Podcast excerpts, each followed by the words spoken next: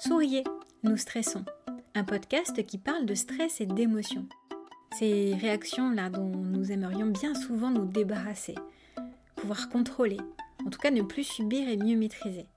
Ce podcast, c'est pour nous proposer de poser un autre regard sur ces mécanismes naturels et de modifier notre rapport avec notre propre stress, nos propres émotions et aussi avec celui et celle des autres. Je m'appelle Karine Agnès, je suis accompagnante en thérapie brève. J'accompagne des femmes et des hommes dans leur changement et leur transition de vie.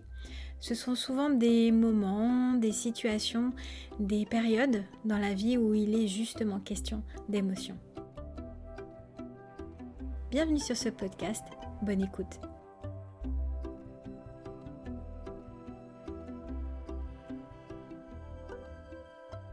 Bienvenue dans ce nouvel épisode du podcast, le numéro 4, pour parler de lâcher prise, et plus particulièrement de la difficulté à lâcher prise.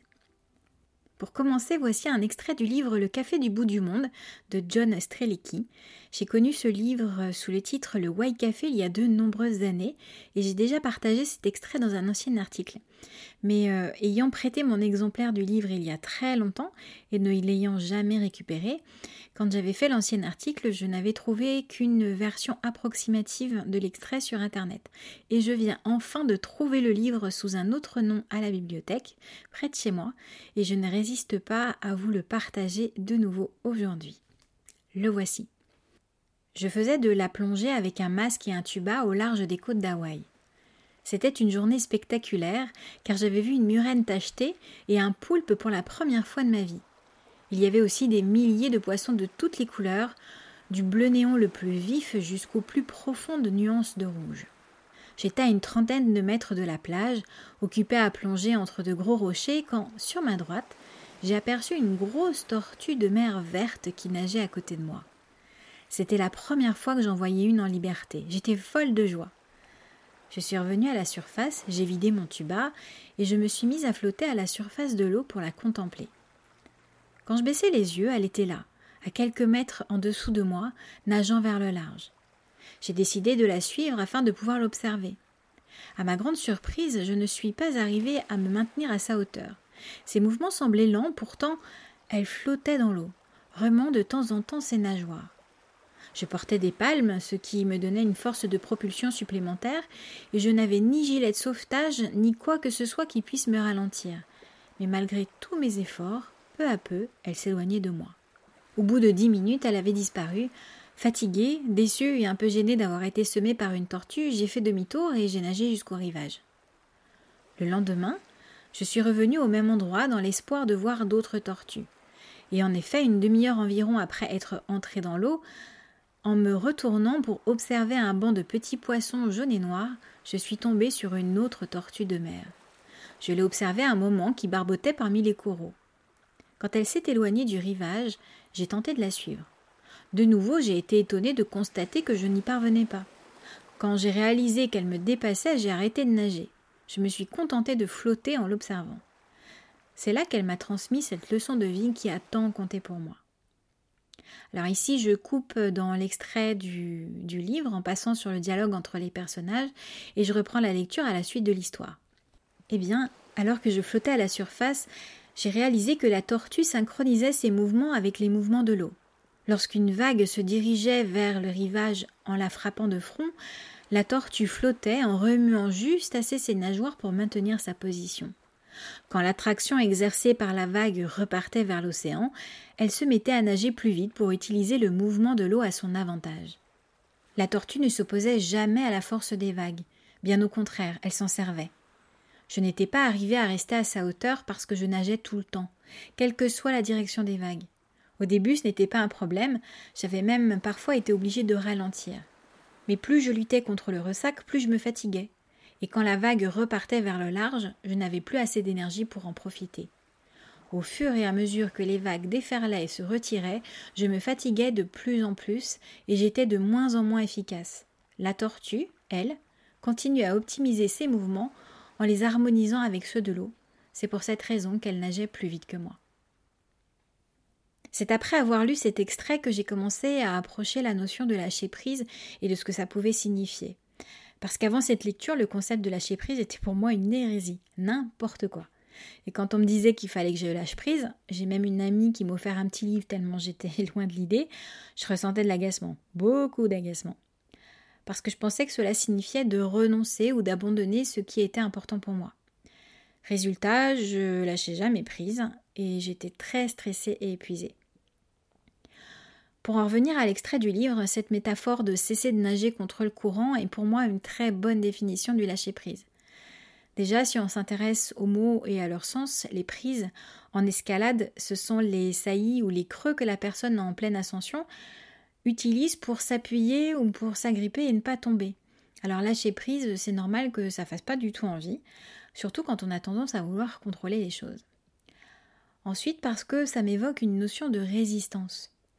Quand on en vient à se dire qu'il faudrait lâcher prise, qu'il faut que je prenne du recul, il faut que je sois plus détaché, il faut que je relativise, mais j'y arrive pas, c'est bien qu'on sent qu'il y a quelque chose en nous qui nous empêche de le faire. Malgré la conscience que là, c'est plus du tout possible, il faut absolument faire quelque chose.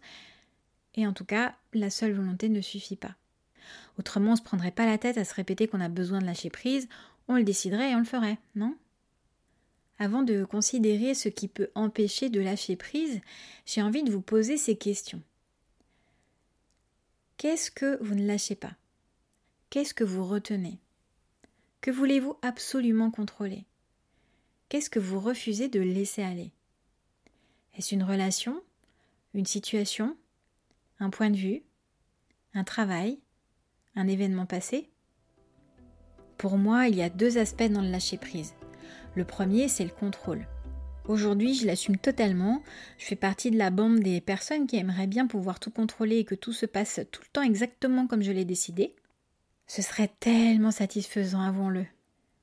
Et je sais aussi comme c'est difficile de faire autrement. En effet, j'ai mis un certain temps à accepter que je n'ai pas le pouvoir de tout contrôler. Alors si vous faites partie de la même équipe que moi, je vous recommande de considérer la situation qui vous pose une difficulté par rapport au lâcher prise.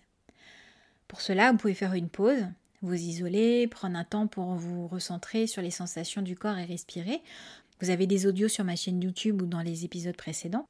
Puis, pensez à votre situation et identifiez d'une part ce qui dépend de vous et d'autre part ce qui ne dépend pas de vous. Vous ne pouvez agir que sur ce qui dépend de vous. Ça a l'air évident dit comme ça, mais quand on est pris dans son problème, d'autant plus quand on a ce besoin de contrôle, c'est parfois difficile justement de discerner l'un de l'autre. Par exemple, nous ne pouvons pas contrôler ce que les autres pensent, leurs émotions, leurs choix, leur comportement, leur avis, leur réaction, le contexte économique, ce qui se passe à l'autre bout du monde, les événements extérieurs, comme un confinement, des bouchons, le retard du train, et aussi la météo, le futur, le passé.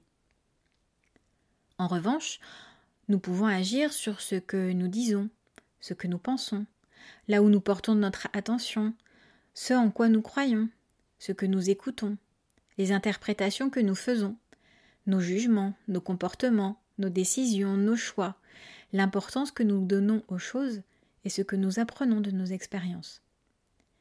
Certaines fois, nous mettons notre énergie à tenter d'agir sur quelque chose qui ne dépend pas de nous. C'est alors comme nager contre le courant. Lâcher prise ici, c'est reconnaître que, malheureusement pour les accros du contrôle, nous n'avons pas le contrôle sur tout et de réfléchir à comment faire autrement et cesser de s'épuiser. Et puis parfois, on a beau le savoir, on a beau en avoir conscience, on a beau faire la différence entre ce qui dépend de nous ou non, on continue quand même à se fatiguer à nager contre les vagues. Pourquoi il arrive que ce soit vraiment si difficile de lâcher prise? Parce que derrière une difficulté à lâcher prise, comme derrière un besoin de contrôle, il y a souvent des peurs.